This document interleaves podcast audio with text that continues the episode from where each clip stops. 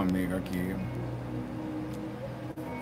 Também a, é, o relato que eu vou contar tem um pouco a ver, né? Assim, eu, eu não sou de mexer muito nas emoções, mas foi difícil.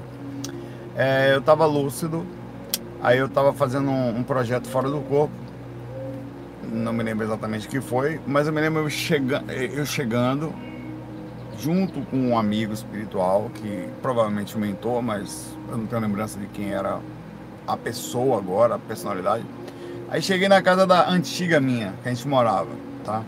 Ao chegar lá, é, ele me levou por alguns motivos, eu não sei se foi porque eu quis ou não entendi. Sei que eu cheguei, eu não, e, e eu tava lúcido, obviamente sabia que minha mãe não estava ali porque ela estava desencarnada. Aí por um momento eu comecei a me preocupar com as coisas da casa, tá? Me avisa como é que tá a voz, que eu liguei o vento aqui porque o, o, o Recife aqui, vou baixar um pouquinho o vento. É, aí eu comecei a ver a casa e o que, que aconteceu? Aconteceu uma coisa comigo que só acontece quando você é espírito ou quando você está em forma espiritual, acontece mais sutilmente no corpo. Eu comecei a ler os objetos. É, por exemplo, eu entrei, aí não só os objetos, o ambiente. Então eu entrei no ambiente e comecei a ver as irradiações da minha mãe morando ali. Aí eu, eu entrei num, numa portinha que tinha um banheiro, aí eu senti, aí eu vi minha mãe preocupando-se em construir aquele banheiro. Eu li aquilo e ela não estava ali. Aí eu perdi a lucidez, porque eu entrei num processo emotivo fora do corpo. É, Aí eu fui mais adiante, eu vi um, um, um, vão, que era uma escadazinha, e eu, e eu vi a leitura. Eu entrei nessa energia, né? Eu, cada lugar que eu olhava, eu conseguia ver as intenções em vida, enquanto encarnada, dela construindo aquilo. E aquilo, e assim, e eu sabe quando você lê alguma coisa antiga, dá uma nostalgia danada? Então eu fiquei daquela forma. Aí eu senti um impacto muito forte, assim, eu ainda estava com um pouco de lucidez, né? Eu parei assim, senti aquela emoção forte e abri os olhos no corpo, porque não deu, né? Eu não aguentei. Aí quando eu abri os olhos no corpo, claro que a nostalgia toda, né? O, o, por isso que você tem. Eu vou levar uma lição desse relato. Que infelizmente ela é incontrolável fora do corpo, ou digamos assim, não é que ela seja só incontrolável. Tem situações que você pode controlar precisa de grande lucidez ou esforço para direcionar. Eu sou um cara muito calmo em relação à lembrança das coisas. Eu nunca direciono meus pensamentos a uma, por exemplo, é muito difícil. Ah, esse negócio minha mãe, esse negócio, isso não acontece comigo normalmente. Eu não permito chegar a uma rememoração de algo e transformar a lembrança em depressivo e criar uma sensação nostálgica, onde eu começo a. Mas fora do corpo, a indução é muito maior do que no corpo. Aqui eu raramente falo isso. Aí quando eu cheguei no corpo, eu tava, o corpo repercutiu e coisas que não acontecem comigo, eu estava chorando, acordei já assim, né? Ah, fora do corpo, a intenção é tão imensa que você não tem. É, é, eu acho que algumas pessoas têm um padrão maior de intenção emocional no corpo, um status maior, e elas não conseguem se controlar, tá? É, e no corpo eu sou, eu sou calmo, eu não sou de. Eu nunca tenho um pensamento de, olha, não, não faz isso, não tem uma sensação. Eu até cuido, eu me policio para não ter esses pensamentos de rememoração no sentido que possa mexer nas suas emoções ou que não vai ser útil. Então, normalmente eu já percebo, já direciono, falei, não, já boto um pensamento mais positivo no meio, isso faz parte, tá, e vamos embora. Só que ali fora do corpo, eu me, pelo fato de eu estar fazendo a leitura do ambiente, a leitura das coisas, a intenção foi maior, porque eu não eu vi a coisa, né? Aí eu passei um, a, a manhã, essa manhã para mim foi eh, de, de fora do, da curva, assim, porque eu estava emotivo, assim, né? O que foi, Saulo? A Natália perguntou, não, eu vim de uma experiência aí e tal, aí eu acabei passando lá em casa e eu comecei a ler as coisas e e aí eu comecei a ver algumas. Eu consegui ler até a mente da minha mãe, enquanto ela estava lá, no momento que ela estava naquelas preocupações dela. Aí isso causou um embaraço emocional que é muito raro. Então eu queria. E eu falei comigo assim, em pouco tempo me recobrei. Quando, eu, quando, eu, quando o meu corpo, quando a minha consciência atingiu um nível de lucidez, eu assumi o corpo e ele acalmou quase que imediatamente. Então eu queria falar um pouco disso para começar. Tem pessoas que elas têm uma intenção emocional muito alta. O direcionamento da mente, a forma como elas processam a realidade ao redor, a forma como elas induzem e alimentam as raizações, as raízes dos pensamentos, causa nela um distúrbio emocional difícil de ser controlado.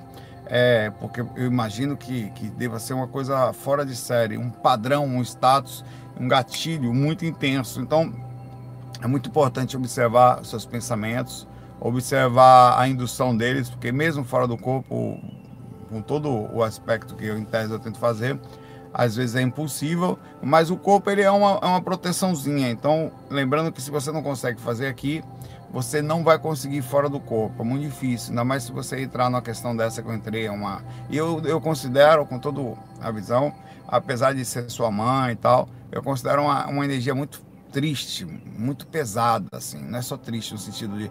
Ela não é saudável, tá? Eu não acho que esse é um. Ela é respeitável, ela é dentro de um padrão de consciência compreensível sobre o que é ser ser humano, o que é ver alguém que você e aquelas rememorações, detalhes tão pequenos de nós dois tal. Mas é muito importante você não entrar nessa onda, tá? E eu fiz, me esforcei para fazer uma reflexão ao retornar nisso e para colocar um pedacinho disso aqui.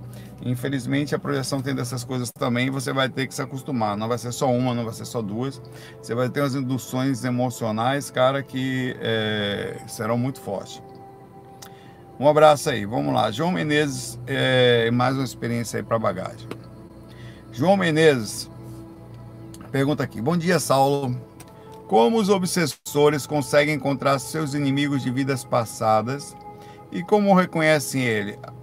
É, Aí o, o, João Mendes disse que apesar do que eu disse no FAC, ele é de câncer e também introvertido. Bom, eu sou de câncer, mas não sou introvertido. Na verdade, eu sou extremamente, desde pequeno sou muito, sempre fui muito extrovertido, falava muito. Eu só não sou muito sociável. Não, não, não é nem que eu não sou, por exemplo, a pessoa agora está em cima. Eu vim aqui para a casa da minha sogra aqui. Tá todo mundo lá em cima, lá, não sei o que, almocei, fiquei um pouquinho, conversei e tal. Estou umas duas horas aqui, acho.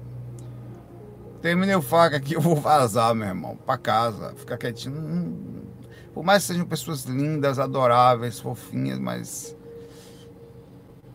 Vou pro meu canto, vou lá ligar meu F1 2020, vou jogar Fórmula 1 2020, ou fazer técnica, ou tocar, ou sei lá. Mas eu vou pro meu cantinho. É o meu, meu, meu, jeito, eu não vou ficar ali grudado, você não vai me ver eu, eu, eu grudado ali, não vai rolar, entendeu? Não tem como não rola. Então eu, eu sou assim, eu era criança, já era assim, eu era pequeno assim, cara. Aí você tem ideia, quem gostava de mim eram os idosos, porque como eu era criança calma, eu me afastava das pessoas, muita crianças, agonia, tal. Ter certeza que eu não era que as meninas que vão para dentro, para dentro do mar, não, eu ia ao contrário, eu ia para trás. Eu tinha uma noção de, de, de coisas que não dava. Então eu concordo com que eu não acho que intro, eu sou eu, eu, sou extrovertido, mas não sou um cara de ficar. Eu acho que por questões energéticas, tá? Você, mesmo que sejam pessoas muito boas, você sente a variação magnética aqui do bagunça ambiente, não dá. É, os obsessores encontram as pessoas por assinatura magnética. Cara, assinatura magnética, você não tem ideia do que é isso. É uma característica que é imutável.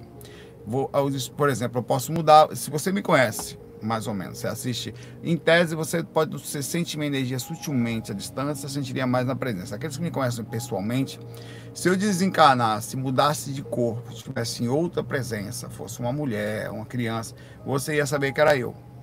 Só de chegar perto. Saulo, ou aquela energia, né? aquele padrão. Nós temos um padrão e esse padrão ele é uma coisa que, que é incontrolável. As pessoas têm um padrão. Inclusive é nesse padrão que moram é que mora essa sensação de eu me afastar da maioria das pessoas, tá? É, é de eu, eu, você, a agonia você, você acaba procurando um lugar mais calmo, assim, é normal. Você é, é até para centrar o pensamento, até que tem que ficar aquela velha história. Você tá ali, você tá quase que um doente mental. Você não fala de das, quietinho, não fala, o que vai falar, ser super estratégico, as pessoas. E aí, Saulo, como é tranquilo, mas você vai falar de, como eu falei, de política, essas coisas tal, você vai fugir do assunto.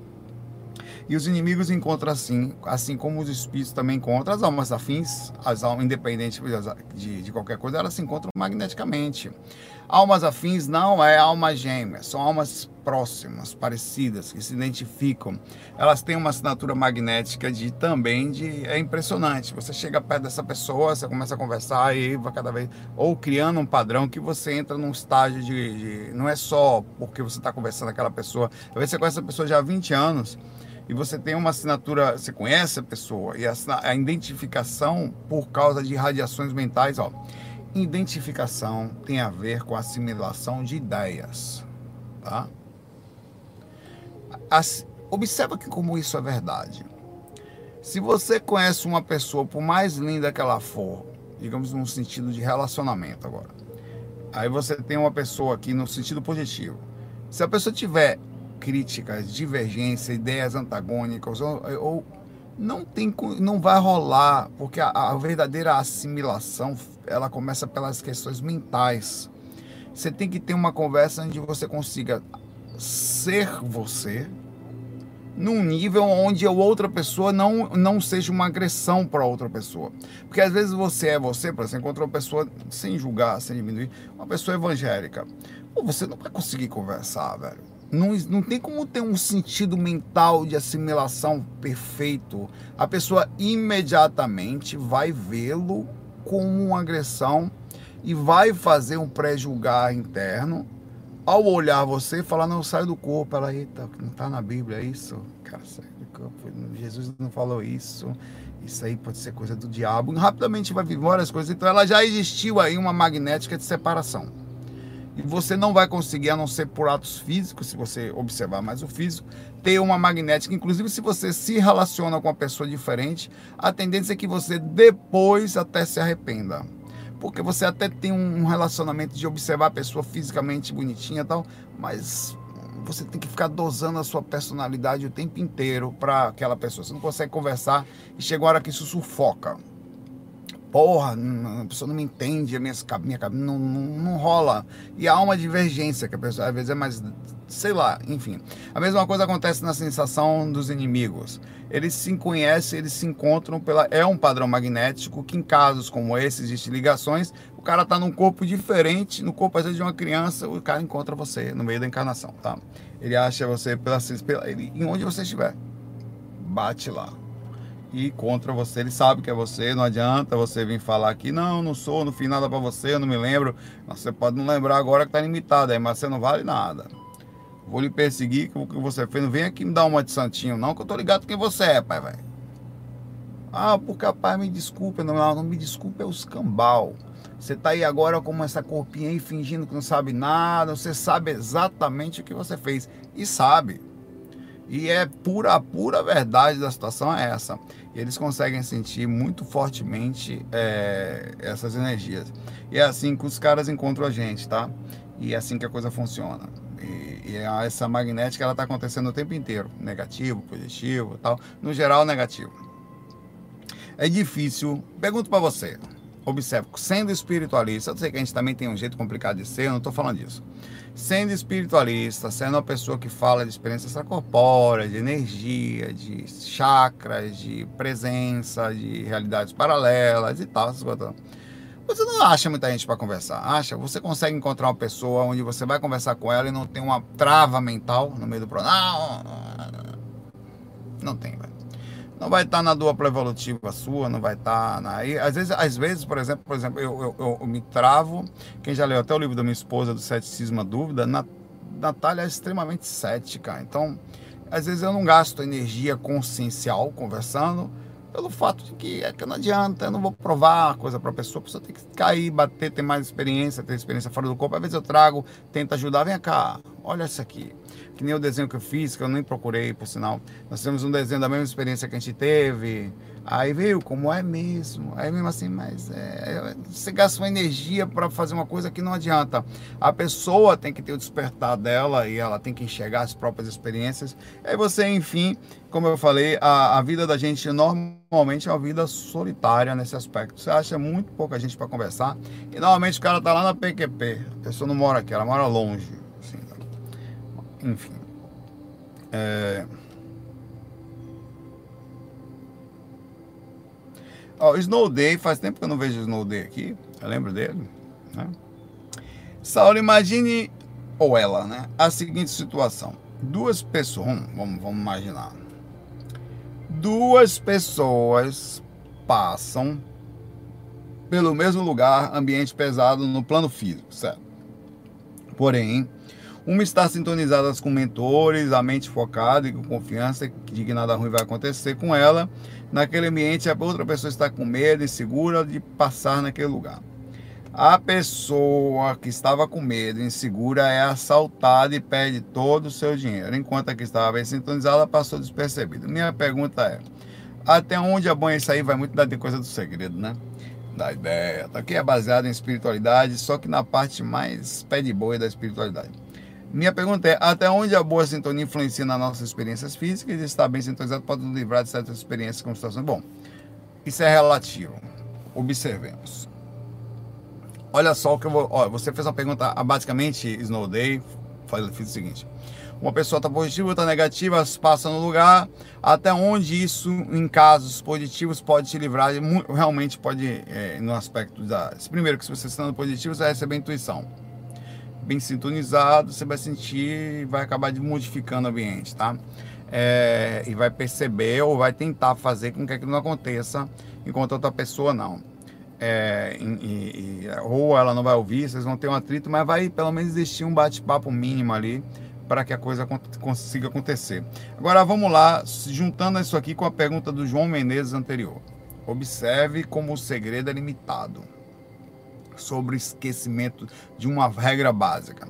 Não adianta você só tentar vibrar positivo baseando que muitas vezes você tem relações kármicas, espíritos lhe perseguindo, inimigos ferrenhos, que você pode ser o positivo que você quiser. Na hora que o cara chegar no seu pé de ouvido e começar a falar para você as coisas que você fez em vidas passadas, você vai internamente modificar seu padrão e não vai conseguir controlar tão facilmente.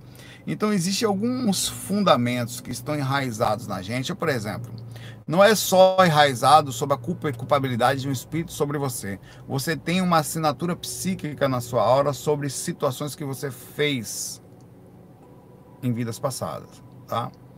É, então imagine que, por exemplo, eu fiz, sei lá, mal algumas pessoas, mas essas pessoas nem estão aqui. Eu fiz especificamente, sei lá, algumas traições, sei lá, certo? Beleza.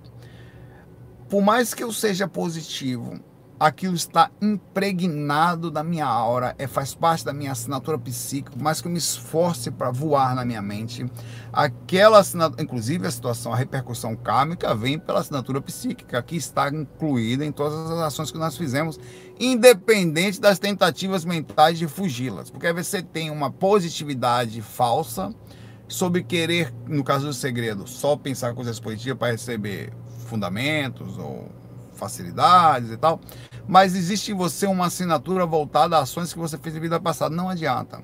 É aquela velha regra que eu falo sempre da piscina. A piscina com um bilhão de palitos de força só uma agulha. Na hora que você passar um imã em cima, só vai subir a agulha. Vai acontecer exatamente isso. Fundaninho vai vir todo positivo na parte de ar, esquecendo a lei fundamental da ação de causa e efeito. Karma. Na hora que ele passa perto da energia correta, no momento certo, onde sabe lá o que, que decide qual o momento correto, mas deve ter um, uma compreensão sobre pesos e medidas, uma, meio que no automatismo. Você passa, a coisa vem, bate você. Tá, porra, tá positivo, como assim? É uma repercussão kármica. Então, o, o, a falha do segredo é a falha da repercussão de que os karmas não podem ser. Inclusive, não subentende de vidas anteriores, né? Que se você você também repercute coisas que você fez na sua própria vida anteriormente. Por mais que eu fiz muito mal alguém, do nada eu resolvo ser bom. Não, a partir de agora eu sou bom. Funciona? Não. Você tem algumas coisas a responder. Vai funcionar daqui para frente, uma vez que você não seja só positivo, mas seja também altruísta, fazendo alguma coisa pelo mundo. Aí lá na frente você vai ter uma repercussão de atitudes de agora. O seu agora depende do passado.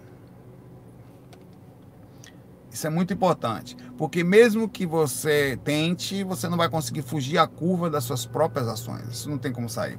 Então, por alguns motivos, você pode diminuir de forma considerável todas as, as dificuldades, estando positivo, isso não tem a menor dúvida que é o fundamento da sua pergunta, tá? Pode, mas ainda assim você não vai desviar e não vai nem conseguir entender por que, que às vezes não consegue ser positivo em alguns pontos que para você é extremo. Porque está em você, ou karmicamente, ou a não experiência sobre aquilo, ou ainda não conseguiu passar pelas provas corretamente, por ele não ter conhecimento, tem problema nenhum. Uma pessoa que não tem conhecimento, fazer uma prova, ela vai, não vai zerar a prova, ela vai falhar na prova, né?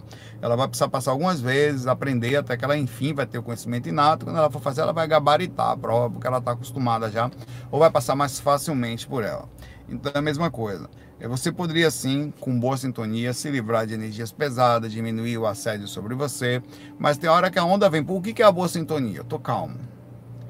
O mar tá tranquilo. Nessa proporção do mar, eu não, nada acontece comigo. Só que tem vezes que o mar, a onda do nada muda. Então a mesma força que você usa não é suficiente para a onda que está vindo. Ela bate tão forte que vai empurrar você para trás, você vai cair com boa sintonia, sem sintonia. Tem momento que, que, que um. Agora, por exemplo, Adianta um exemplo. Por que, que não é? Adianta você sair com boa sintonia, por exemplo, você, por exemplo, se você sair com boa sintonia, você não vai pegar vírus? Um exemplo nessa fase. Não, eu vou pro meio da multidão mesmo, porque eu estou em paz, nada vai acontecer comigo. É garantido que sintonia vale proteger, então existem alguns fundamentos que através da inteligência, boa sintonia é inteligência, é direcionamento, porque boa sintonia pode ser uma, uma, uma, uma, uma ideia de que eu posso fazer qualquer coisa, posso ir para qualquer lugar, nada vai acontecer comigo. Tal. Pode ser uma falsa ideia de positividade, inclusive. A, a não percepção que a boa sintonia é ser smart. Às vezes saber se proteger, às vezes falar menos, numa mesa chamar menos atenção possível, não saber estar fazendo prestado vibracional a todo lado, saber se cuidar, saber se o que vai falar. Não adianta você ser positivo e ser insensato. Então tem várias coisas inteligentes voltadas aí. Então acho que dentro do aspecto disso, por exemplo, se você está andando num lugar perigoso, pô, por definição você está com uma sintonia estranha. Como assim você foi andar num lugar perigoso com tudo na mão, sabendo que às vezes aquele lugar você tinha grande risco de ser assaltado? por definição, antes de sair, você não parou para pensar que a boa sintonia lhe diria que aquele não é um lugar legal para você andar, ainda mais com esses objetos. Diminua as intensidades, já que você vai passar por lá, tira o relógio, bota só 20 contão no bonto aqui, se o ladrão vem, toma aí, pai, toma o seu aí, ó.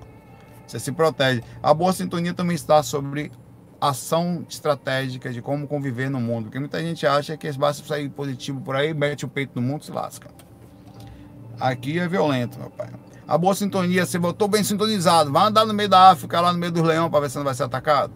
Tem algumas coisas que você tem que ter antes de, de pegar a estrada, pensar, né? analisar. O que, eu estou bem sintonizado para fazer tudo? Não. Tem que ter as consequências. Ele nasceu aqui. Né?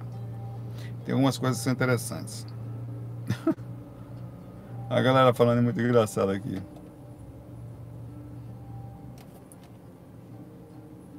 Ó, a pergunta estão interligadas hoje, muito bonitinha. Ana Bede, Bedene. Quase que eu Ana Badalo.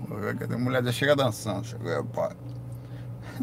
Ana Bedene. Saulo, uma boa ação pode anular um karma que uma pessoa esteja devendo? Não necessariamente. Ela pode diminuir, mas conversemos sobre isso, porque é mais complexo do que isso. Quando você compra uma coisa, você vai ter que pagar essa coisa independente do crédito que você vai ganhar, do salário que você continua entrando na sua conta. Você recebe um TED de 300 e tem uma conta de 300. Uma coisa é o débito, outra coisa é a coisa. Em tese, aparentemente parece anular, mas você teve que pagar um e você recebeu outro, não necessariamente no mesmo tempo. A coisa aconteceu com você. É, débitos são débitos, créditos são créditos. Só tem uma forma mais ou menos compreensiva de você diminuir as ações kármicas. É quando você vem andando constantemente ajudando e fazendo alguma coisa pelo mundo, pelas pessoas tal. É normal que no meio do caminho, por exemplo, às vezes você tem um, um, uma coisa para fazer e algumas pessoas enxerguem a sua dificuldade e resolvam colocar a força dela. Peraí que eu ajudo você a carregar essa caixa, que é isso? Porra, Saulo tá lá em Saulo tá precisando disso aqui, ó, ó a Ana Bedene, a Fernanda Badalo, então. A Ana Bedene aqui me deu uma força aí, agora vou...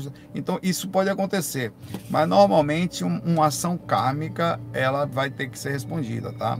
É, o que pode acontecer, como Kardec falava, é fora da caridade não há salvação. Quer dizer, fora das ações positivas, você não vai ter a roda da, da positividade, que são as intervenções de outras pessoas sobre você. Aí provavelmente não. Então o que aconteceria é o seguinte: pode acontecer de você, por exemplo, vai passar por uma situação kármica pesada, e aí sim, quando você fez coisas, uns mentores de outras pessoas, ou as orações de outras pessoas, ou alguma coisa assim, ó, não, peraí, fulaninho aqui estava uma vida super legal, ajudou bastante gente ali. Essa dificuldade que ele vai passar, baseando na experiência que ele tem, inclusive sobre o aprendizado que ele já teve, não precisa mais ser passada. Vamos aliviar o caminho do camarada, não precisa passar dificuldade, vamos abrir o caminho dele aqui. Então essas coisas acontecem. Então, sobre a sua pergunta, ela é complexa porque na estrada do egoísmo, não. Na linha reta, ou digamos assim, tortuosa, que é melhor, da mente humana, de viver só para si mesmo, uma, é, não, não vai conseguir. Uma pessoa, por mais. não consegue.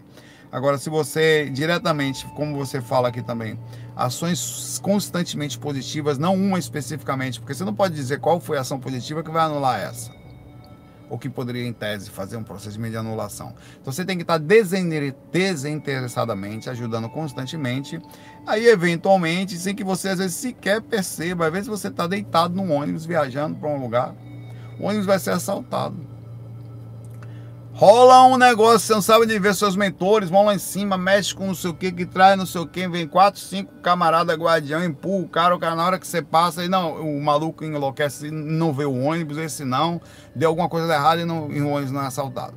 Porque você estava dentro de Às vezes, um cidadão dentro do ônibus tinha tanto crédito positivo que ele anulou não só a situação kármica dele, como de todo mundo que estava dentro do ônibus. Isso aconteceu tem alguns livros, eu li, eu não sei qual foi o livro, não sei se foi o Iniciação, ou Iniciação em Viagem Astral, uma coisa assim, que pode, aí sim, agora você tem que realmente ser um ser que está constantemente, você pode aliviar um karma de pessoas ao redor, a, a, a força magnética daquela pessoa é tanta, de positividade, que aí você não sabe de onde vem, que você pode ter intervenção que você nem vai nem saber o que aconteceu.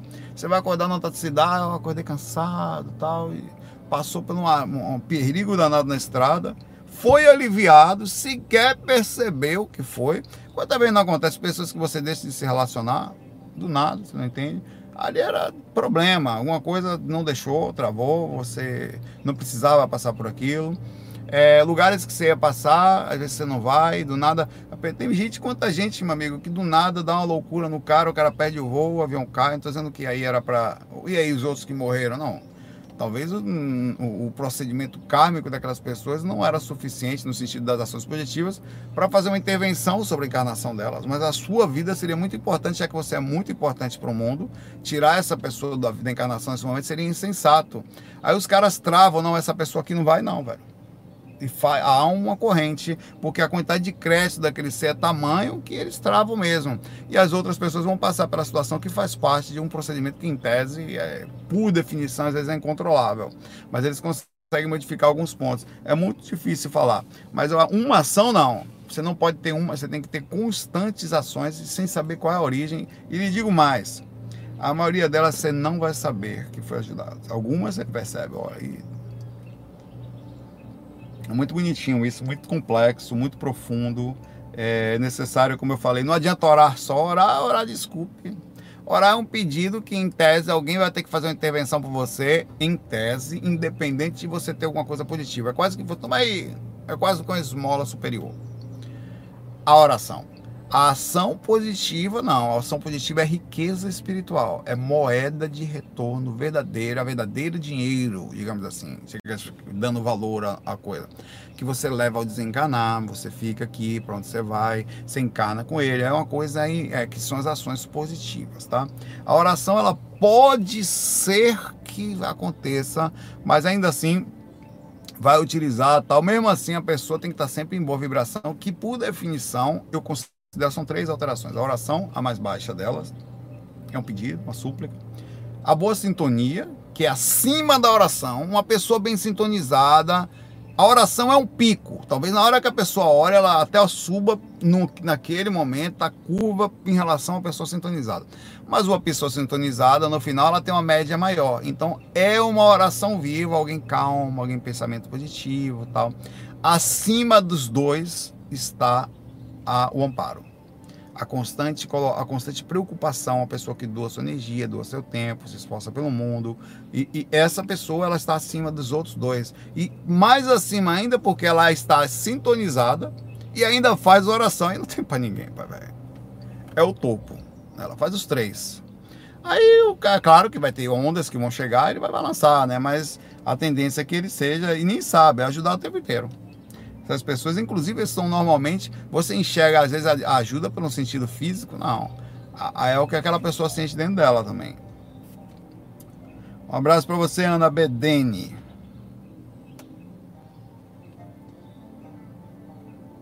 É o Diogo, o Diogo fala aqui. Agora, sério.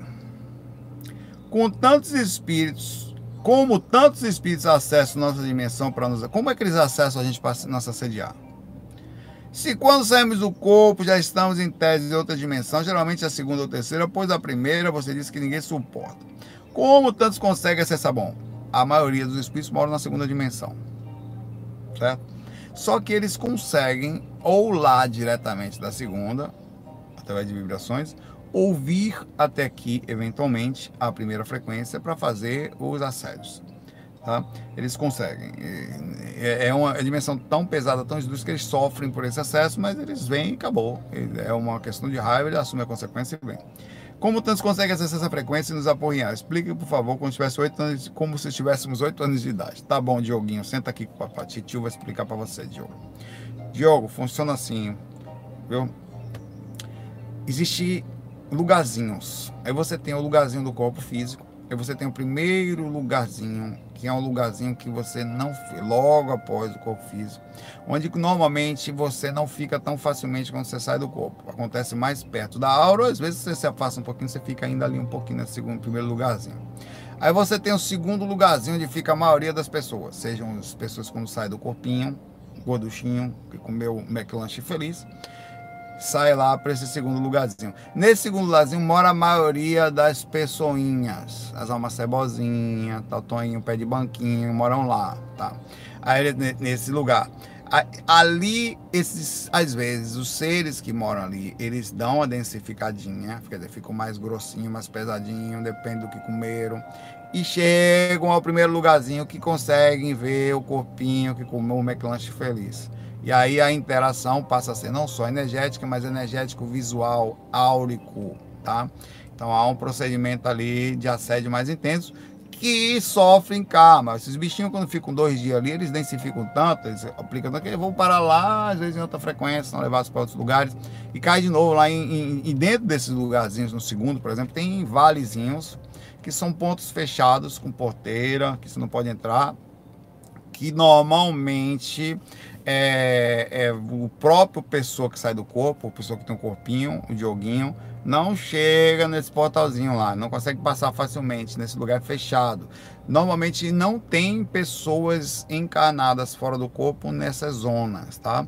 Só em raríssimos casos, acompanhados especificamente em missões, com mentores, amiguinhos espirituais, tiozinhos astrais, tá?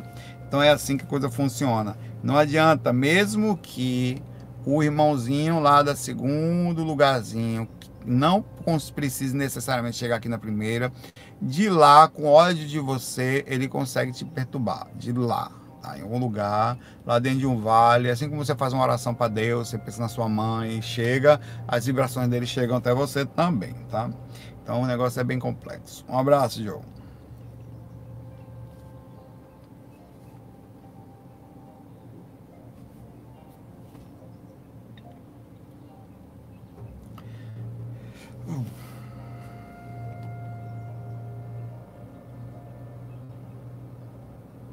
É, a Cícera Floriano pergunta aqui. Saulo, direto ao ponto. Gostei de você, Cícera. Quais os sinais e sintomas de que uma pessoa está incorporada inconsciente? Você falou que às vezes, bom, são muitos, depende da pessoa, tá?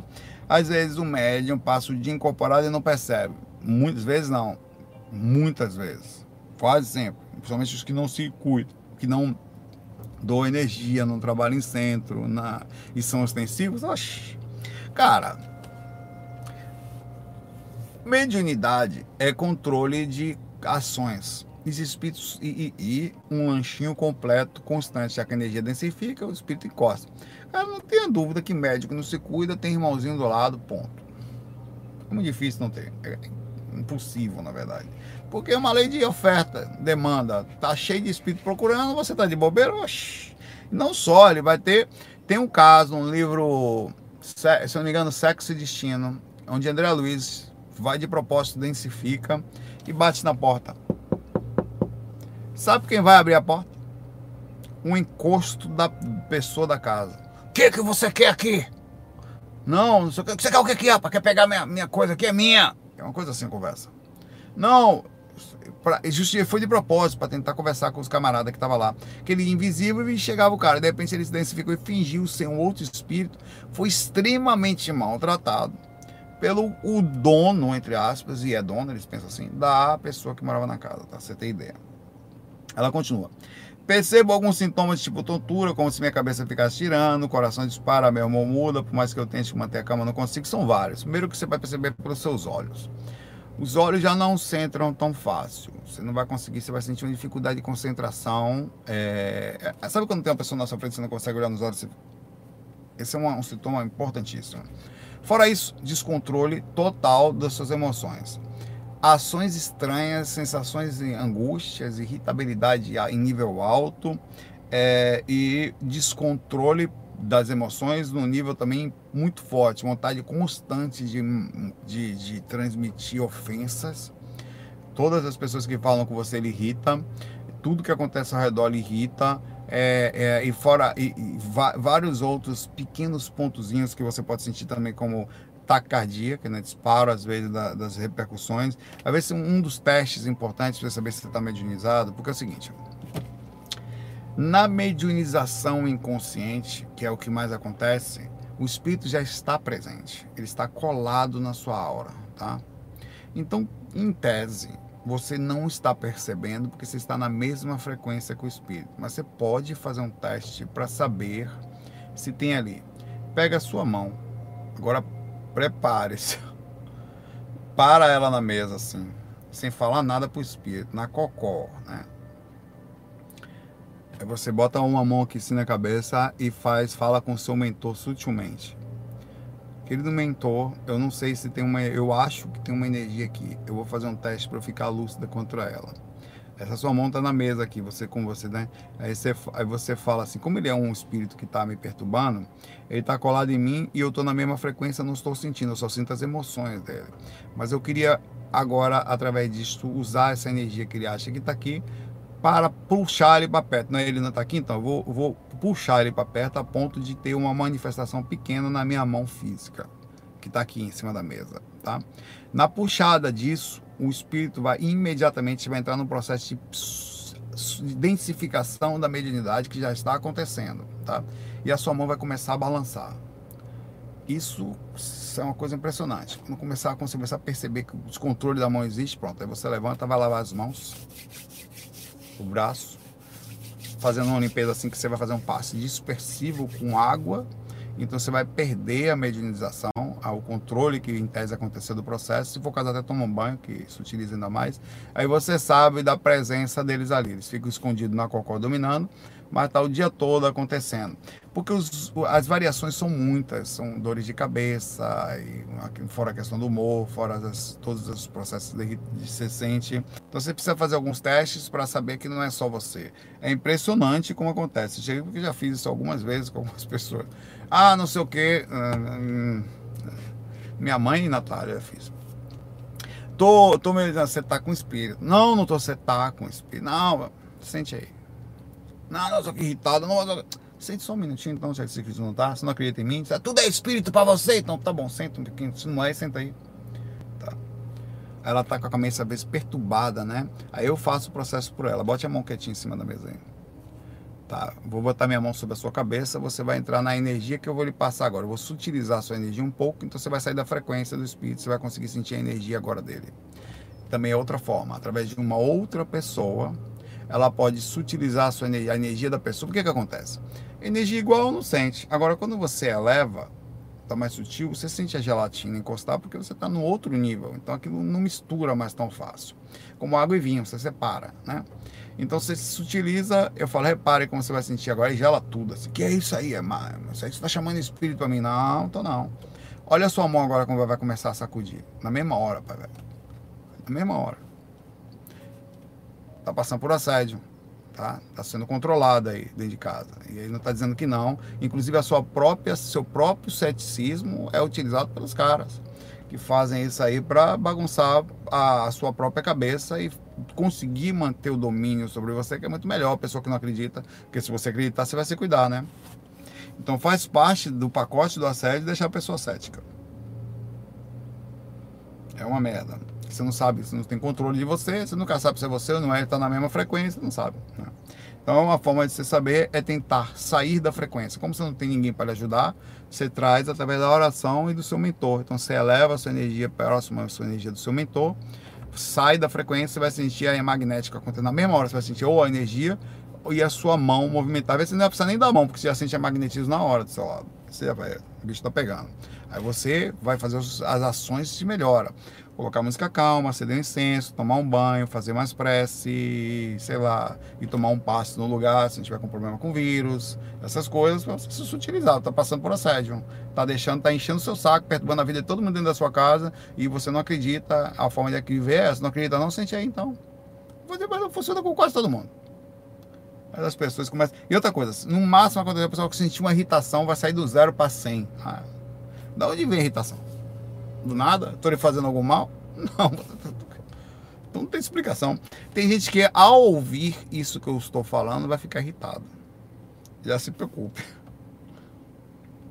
Porque aí já tem boi na linha aí também. Os caras estão tá falando demais aí, vão. Sai disso aí. O domínio mental é um negócio fora de série, pai.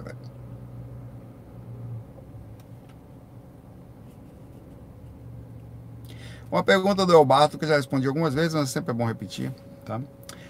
É, se uma pessoa que morreu e ficou presa dentro do corpo for cremada, o que acontece com ela? Bom, isso é relativo. É lógico que todas as ações que são feitas no corpo, tá? Elas vão repercutir caso o espírito esteja interiorizado minimamente ou até mais profundamente, depende de alguns fatores, na consciência que está conectado, tanto ao espírito que é ao corpo que é cremado, quanto ao corpo que é enterrado ou às vezes colocado nas gavetas, né? Tem gente que é enterrado mesmo jogando terra em cima, tem aquele lugar que esse cara coloca você embaixo, bota uma coisinha de cimento, fica um embaixo do outro, assim, dentro da terra, assim, da família, né? E depois joga a terra por cima. A terra não fica por cima do caixão, mas fica ali, você em testa lá debaixo o negócio lá. Às vezes está em, em, em uma situação meio chata. Então, é, vai sofrer as repercussões. Sinceramente, a gente já conversou sobre isso, por isso que eu não vou me aprofundar muito. Mas eu nunca sei, partindo do princípio, observe a minha pergunta que eu vou fazer para você, ela não é agradável. Prepare-se. Partindo do princípio que você está preso dentro do corpo, tá? Ponto. Desencanou, ficou preso. O que, que você ia preferir? Que enterrasse você lá no caixão, fechasse em cima, você ficasse ali dentro com aquela sensação claustrofóbica, sem ver nada, escuro, preso, batendo, não conseguia sair e tal. Ou o cara tocasse fogo lá e o que acontecesse, não tem mais nada para ficar preso, me lascava todo, mas ficava livre, queimado. Então, não tem, não tem, não tem, ou com psicologicamente queimado, né? Porque quando o corpo começar a apodrecer, a putrefação, você vai sentir o cheiro, vai sentir, vai sentir os vermes, tudo isso aí. Vai. Ah, eu sei que é, eu dei risada porque hum, procedimento você pode pensar é meio é queimar é pior Rapaz, meio, sinceramente, ataca a desgraça de fogo ser queimado. Explode, né? Não queria nem fogo, tem bomba não. Devia ter uma forma de queimar através de bomba. Botava no lugar, fazia pá! Pronto, uma explosão grande. Não ia nem saber, o que ia ter nem atitude. Ia ser tão grande a explosão que nem psicologicamente eu ia entender o que aconteceu, porque não ia sobrar nem um pedacinho de corpo. Né? Joga uma bomba nessa miséria aí, bom! que foi? Cadê meu corpo? Ia estar inteiro lá no astral, mas não entendeu o que aconteceu com o meu corpo físico né, porque você, em tese, não iria necessariamente sentir todas as induções físicas, mas você acaba sofrendo. Eu acho que é muito pior ficar preso no caixão, mas isso é relativo. Tem gente que tá, mas os espíritos tentam ajudar todas as pessoas, todas. Às vezes, quando não tem jeito, eles devem aplicar lá um, um mata-leão, uma morfina pesada do astral lá, tira o camarada dali e tal, e de uma, fica dormindo em algum lugar, tira dali, depende muito, mas dificilmente isso acontece. É, sobre cremação, é, eu acho, eu, é, acontece assim, depende muito do espírito, vai ter que ser muito alma cebosa, ou tá muito desarmonizado, muito apegado, com grande desarmonia mental, grande surto na vida, num processo totalmente de confusão, com assédio monstruoso em cima, para ficar preso ao caixão, tá? Ou tem que ter sido um suicida, com pouco valor à vida, é, que aí acontece, ou, ou suicídio inconsciente através de, de, de, drogas e tal, o cara morre ali de tanto se drogar, aí pode ser que aconteça também, mas cada caso é totalmente diferente do outro, tem fragilidade, tem situação espiritual, tem momentos, às vezes a pessoa teve muito crédito na vida anterior, nessa ela se perdeu, então por isso que é difícil responder com precisão, mas a melhor coisa, sinceramente, é enquanto agora, tá? Não ficar se preocupando se vai ficar preso dentro do corpo ou não, só ter uma vida equilibradinha, com tudo certinho, estudar espiritualidade, são pessoas, você não vai ficar não. Aprender desde já, dar umas voadinhas de vez em quando, mas um esforcinho. Pô, se você sai do corpo com o corpo vivo, não é com o corpo morto, pai velho, que não vai sair. Ia ser a maior vergonha do universo. Porra, isso aconteceu comigo. Não assim, uma sacanagem, né? Eu, é, um espírito me sacaneou no astral uma vez. É uma experiência antiga. Ele, eu acordei fora do corpo com um cara, ele, porra, francamente, o que foi que você morreu? Morri, como assim? Ficou um tempão preso no caixão, rapaz. Esse negócio. Eu, eu lhe ajudei aqui do Umbral. Tá vindo aí, a equipe espiritual vai chegar daqui a pouco. Eu, porra, eu morri no cemitério. E tava lá, eu via. E eu, porra, velho. Eu pensando, o cara tentando me enganar, né? E eu, eu, assim, minha mãe, minha família. E, e, não, eu não questionei, eu, porra, eu tava já no mundo espiritual cadê os caras? Eu de repente abri os olhos. Aí imaginei o cara lá sentindo-se orgulhoso pelo para fazer uma pegadinha desse jeito em mim e conseguir me tirar a lucidez, quer dizer, já, vamos ver se ele é lúcido mesmo, vamos ver, né? Hoje em dia eu olharia pro cara e falava assim, ah, tá, é, né? tá ligado, né, você. Eu até tirei a onda, porra, eu morri, foi, velho. Foi. Porra, você que me ajudou, deixa eu apertar sua mão aqui para agradecer. Deixa, deixa eu dar um abraço. Aí pra saber como é. Já, né, já olhando pra ele com cara de. Pra ele não, não, não precisa, não. Agora você vai me abraçar. Hoje eu faria assim. Agora vai ter abraço aqui. Vem cá, ia sair comendo, mas rapaz. Hoje ia ser um pouquinho mais. Hoje ia ser trollar o cara, né? É que se eu conseguir segurar o cara, minha cá quer dizer que eu morri, né? Pois agora tu vai voltar pro corpo comigo. Eu quero voltar a ficar preso no caixão de novo. Ah, eu ia segurar a mão dele. Não me trollou, eu faria o contrário hoje em dia, ser uma cebosa evoluída, né? Para não fazer mais. Mas enfim. O Michel manda uma pergunta aqui. Vê se acontece isso com você. Michel. Saulo, eu tenho dificuldade de confiar nas pessoas. Você tem dificuldade em confiar nas pessoas? Sério, uma pergunta simples. Você tem algum trauma, alguma coisa, algum. Não é nem trauma, mas sei lá, essa porra desse mundo aí quando é esmola demais, o santo desconfia, tal. Você tem esse negócio assim? Não, você tem, bom, o Michel tem. É, sempre sou muito cauteloso em tudo, isso me faz ter poucos amigos, sou meio antissocial. Como é que e por qual meio no mundo espiritual de projeções após desencarne confiar nos que será apresentado? o, cara, o cara é tão desconfiado que eu tô com medo na hora de eu desencarnar. Chegar uns caras lá, vou saber quem é, não venha não, vou um negócio de mentor pra cá não, vá pra lá. Nem de lado, né? É, sei lá que existe a possibilidade de eu transformar de outras formas com e-mail, como é que eu vou saber que eu vou ser enganado? Será que eu fico mesmo com a pulga atrás da orelha, mesmo com as pessoas de bem intencionadas? Imagine esse camarada, meu irmão. Esse camarada aí vai namorar. Usou o. Não, fica tranquilo, a menina já conhece um tempão, seis meses. Estava sem fazer nada por um ano porque ele é desconfiado. Aí na hora H você tomou anticoncepção, tá, rapaz, você não tomou. Eu tomei, rapaz, tá aqui. Você não tomou, não. Eu tomei! Não! Não vai querer mais nada, não. Não faço. Traidora. Tchau. Pô, não pode ser assim só, Michel. Eu sei que é difícil confiar. Eu sou desconfiado. Inclusive, aconselho você sair do corpo para começar a ver como é que é. Não tenha medo, não. Quando o mentor é mentor, você pode jogar energia no cara, você pode falar. Nada vai atingir o cara cara é totalmente controlado. Tem uns macaquinhos aqui que ficam descendo a árvore o tempo todo ali. É, nada vai acontecer. Não se preocupe. Então, fora do corpo, eu sou desconfiado. Eu sou no umbral, eu sou. Eu não confio em qualquer pessoa também, não. Mas também não sou nenhum paranoico. Eu não fico. Agora eu sou ligado. Se eu tiver. Eu, eu consigo ligar alarmes na hora. Tô na rua, pronto. Aí eu assumo uma ideia diferente. Tô no banco, pronto. Aí tem um procedimento diferente. Vou usar a internet, pronto. Ali eu tenho alguns cuidados que eu vou fazer. Agora, tô, algumas coisas você tem que ter um mínimo de sensatez, senão você fica paranoico pensando nos outros, pensando como é que vai ser, você vai acabar não tendo vida, cara. Relaxar, pai, curtir um pouquinho, dar uma voada, ver como é, fazer fora do corpo, eu sou um cara solitário. Poxa, que nem eu sou aqui. Não encosta não. Vai pra lá, meu irmão, na hora que eu fico lúcido, na hora, não tem conversa, meu irmão, você pra lá. Rapaz, você vai pra lá ou vou eu? Rapaz, eu, sou meio que tá até brabo cara se afasta, o cara fica com medo, você está lúcido, o cara lúcido falando, velho, chega a empurrar magneticamente as pessoas. Usando energia, quantas vezes o cara tá aqui, é como se fosse um, um, um processo de energia invisível que eu pego a ideia quase que aqui também dá vontade de fazer. Outro dia eu sou, ah, inclusive esse negócio de coronavírus aí, eu cheguei a ser, muitas vezes, eh, precisei ser, para não ser indelicado, fui inteligente. Uma vez eu estava descendo o elevador lá do prédio, começa a andar, tá para no sexto. Aí no sexto, o senhor, não, Covid, ah, não, rapaz. Ele entrando mesmo assim, besteira, tá, isso aqui, isso não vai. Eu, rapaz, eu tô gripado. Aí ele, ah, nesse caso, sendo assim, né? Ele fechou, não entrou no elevador. Você, você precisa usar de forma inteligente algumas atitudes para pessoa, peraí, não quero proximidade, velho. Aqui, por exemplo, sou desconfiado, o cara do nada, não, tô com nada não. Sim, não tá com nada, mas fique lá, por favor. Lá no trabalho eu fiz também.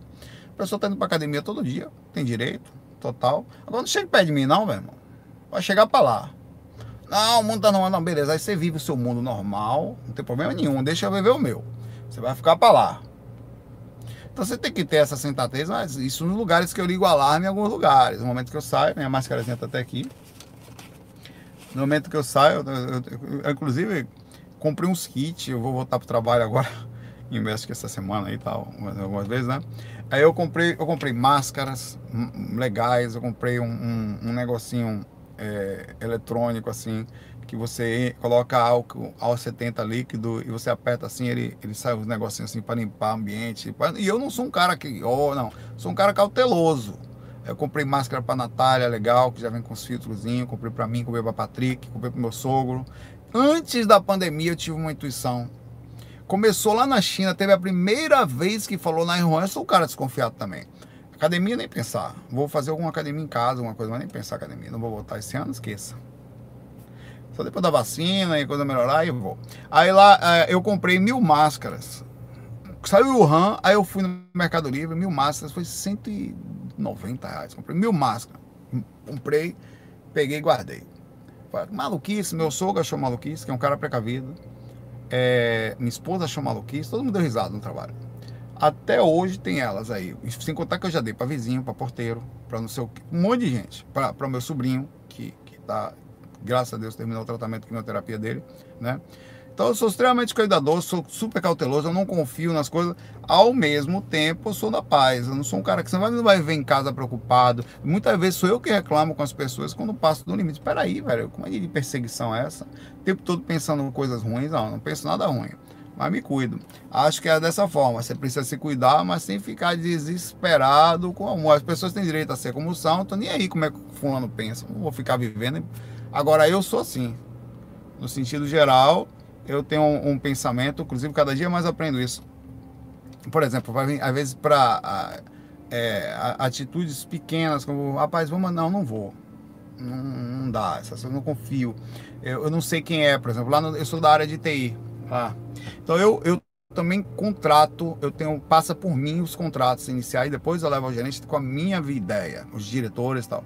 Então, por exemplo, uma das, uma das premissas minhas é assim: se alguém trabalha comigo há muitos anos, pra, dando serviço, com qualidade, sem falha, não quero nem saber se vem gente mais barata. Eu vou trabalhar com aquela pessoa. Eu confio nela. Para mim, confiabilidade e saber com quem eu estou convivendo é uma das coisas mais importantes que tem. Então eu chego, olha, eu falo mesmo, essa pessoa aqui está 30% mais barato, mas eu não sei quem é. Esse serviço aqui nunca caiu, Nunca deu problema, essa pessoa nunca falhou quando eu busquei, e para mim isso não tem preço. Não tem. Eu, se tiver que falar, eu vou por aqui. Nunca eles falaram não, vamos pelo mais barato. Não, tá bom, vamos por aqui. E nunca deu problema. Então, essa forma, eu sou super cuidadoso com as questões de confiança, super. Mas eu não vou mentir para você que eu também não sou nenhum, nenhum desequilibrado. Eu acho que nesse aspecto seu aqui, é, você tem que tomar cuidado com isso para não ser aquela questão de mania de perseguição, tá? Se relaxa quanto ao desencarne, velho. Agora, vamos viver agora aqui, trabalhar aqui agora, começa a sair do corpo, aí você vai, vai desconfiado. Mas aqui você vai agora, porque parece que às vezes a pessoa teve algum trauma, alguma coisa aconteceu com você, né? não sei. Você foi enganado, alguns amigos lhe passaram para trás. Então talvez tenha sido isso. Às vezes tem muito a ver com as pessoas que você gostava, às vezes, ele passou uma namorada, né?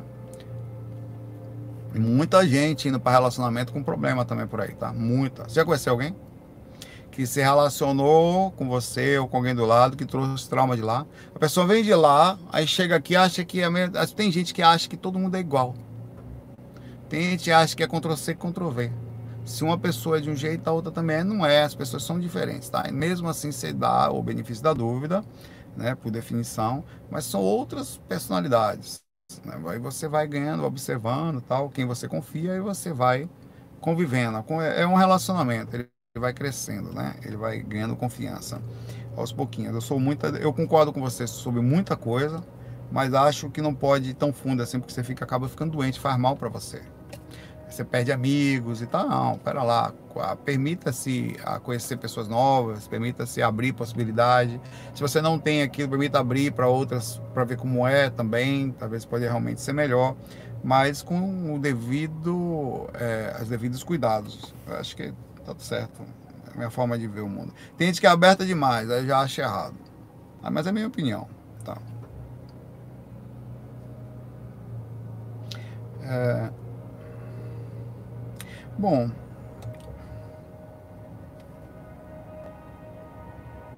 Ó, ó, o Marcelo, uma última pergunta aqui. Bom, Saulo, bom almoço, acabei de almoçar. O que, que você almoçou hoje? Depois eu comecei na casa da minha sogra aqui. E eu fazia tempo que não comia carne. Aí eu comi um pedacinho bem pequenininho de carne, é, farofa, um pouquinho de farofa, é, um pouquinho de. Bem pouquinho. Mas foi esse negocinho assim, comi um negocinho, quase um, um pedacinho pequenininho assim. Eu comi. Tava até bom, não vou mentir. Mas eu fazia tempo. Mais frango e tal. É, e o tibetano dos mortos, quando morremos, devemos seguir para a luz clara. Caso não sigamos para lá, passaremos por outros bardos que são, na verdade, coisas da nossa mente que só existe dentro do nosso crânio, palavras do livro. De acordo com isso, entendi que o mundo espiritual é um lugar subjetivo, ou seja, cada um vê o que está na cabeça. Não, eu entendi o que isso aqui quer falar, tá?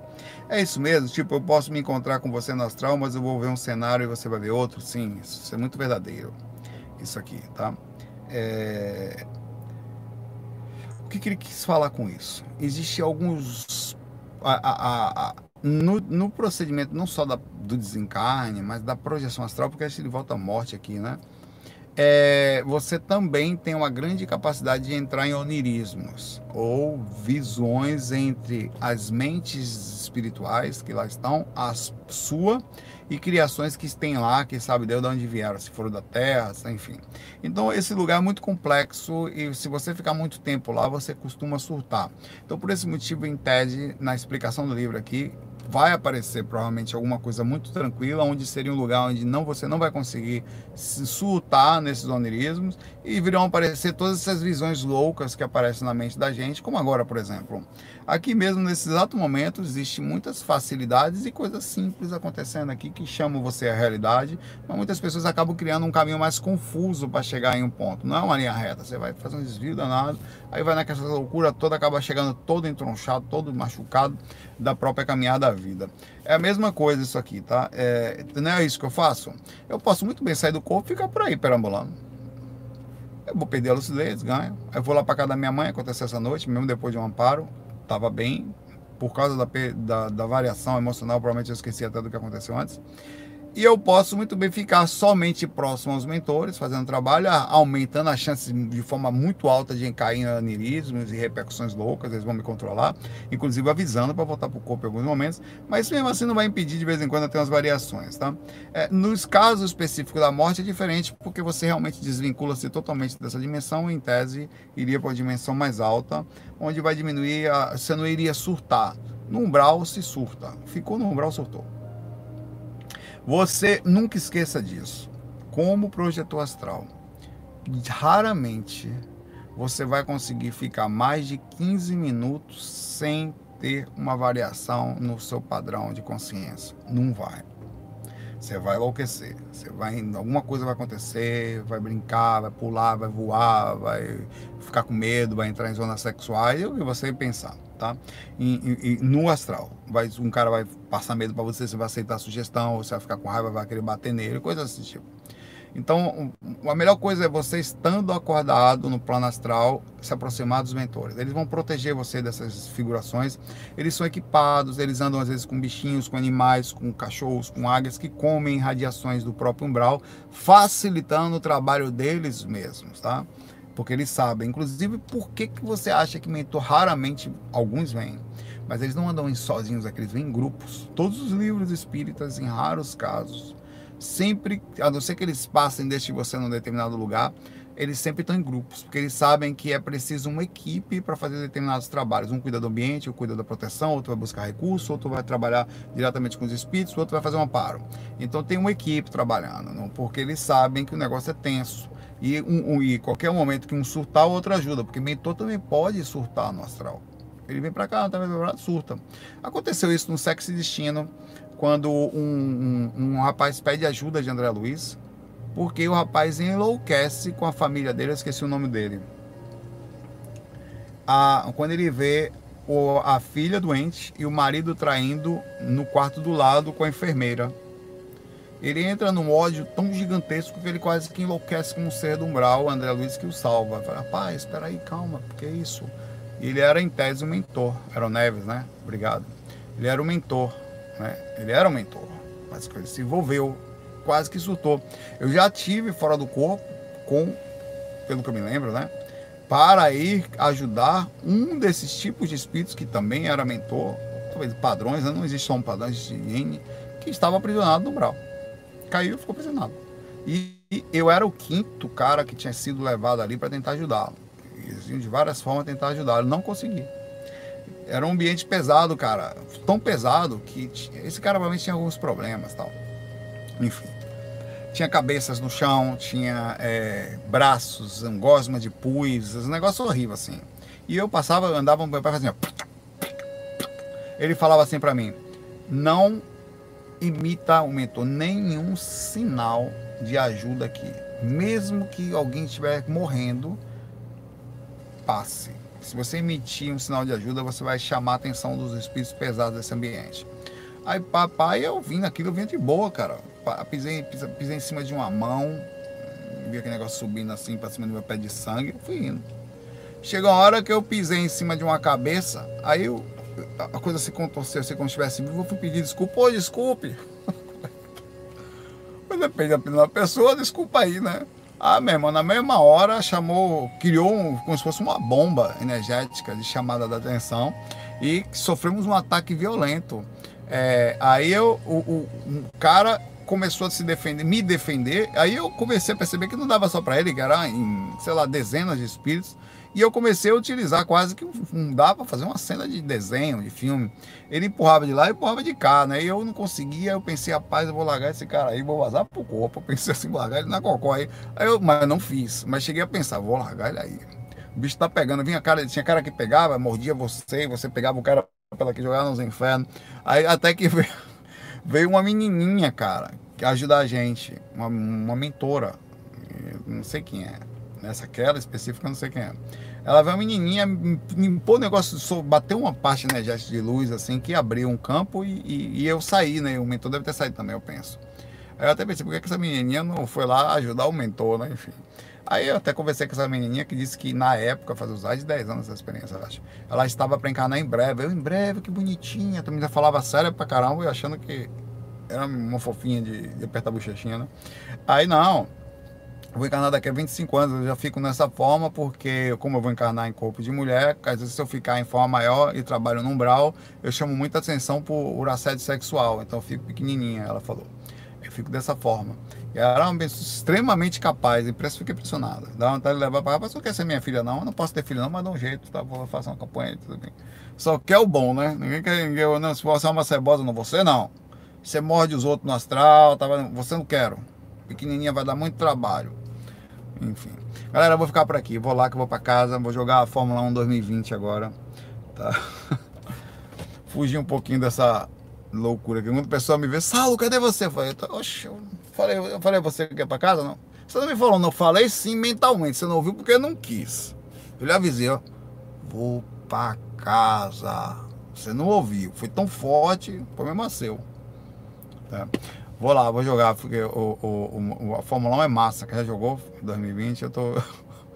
É, eu vou lá relaxar um pouquinho, fazer o que peixe faz. Vou tocar hoje não, que eu toquei antes, fiz o fac musical. Toquei que só porra, André. Mas foi bom, foi bom. Quem assistiu foi bom, foi uma brincadeira boa. Valeu, galera. Um abraço pra vocês, obrigado por acompanhar aí. Amanhã a gente vê aí. Vou pegar, baseado no vídeo que eu fiz, que pedi pra vocês sugerirem temas. Ali eu vou dar dois coraçõezinhos. Os dois coraçãozinhos iniciais serão justamente os dois temas que vão concorrer lá, tá? E vou colocar o nome da pessoa. Tema tal, tal, sugerido por tal, se der. Vou tentar de. Ali tem que ser pequenininho, não dá pra ser muito grande. Mas se não der pra colocar, eu vou falar no FAQ, tá? Eu acho até que eu já separei um, quer ver? Vou te mostrar aqui. Eu separei um tema aqui. Eu vou até ler, mostrar pra você quem foi a pessoa que foi escolhida aqui, quer ver? Aqui, ó. A Shirley Marx. Shirley tá aí? Ponto, Shirley. Se sua, sua pergunta vai, estar, tá, vai, vai entrar em votação. Onde eu não vou falar a pergunta dela aqui, porque senão vocês já vão saber inicialmente, aí na hora de votar não vai ser justo. Então vocês não vão saber qual é a pergunta da Shirley. Justo. Pensei antes de agir, tá? Valeu, muita paz, muita luz, tá? Sua, sua pergunta vai entrar lá. É... A verdade, acho que ela até já tá. É, sua pergunta, sua pergunta, se não me engano, é a próxima. Ela já entrou, Chile. Tá? A gente se vê. FAI, fui.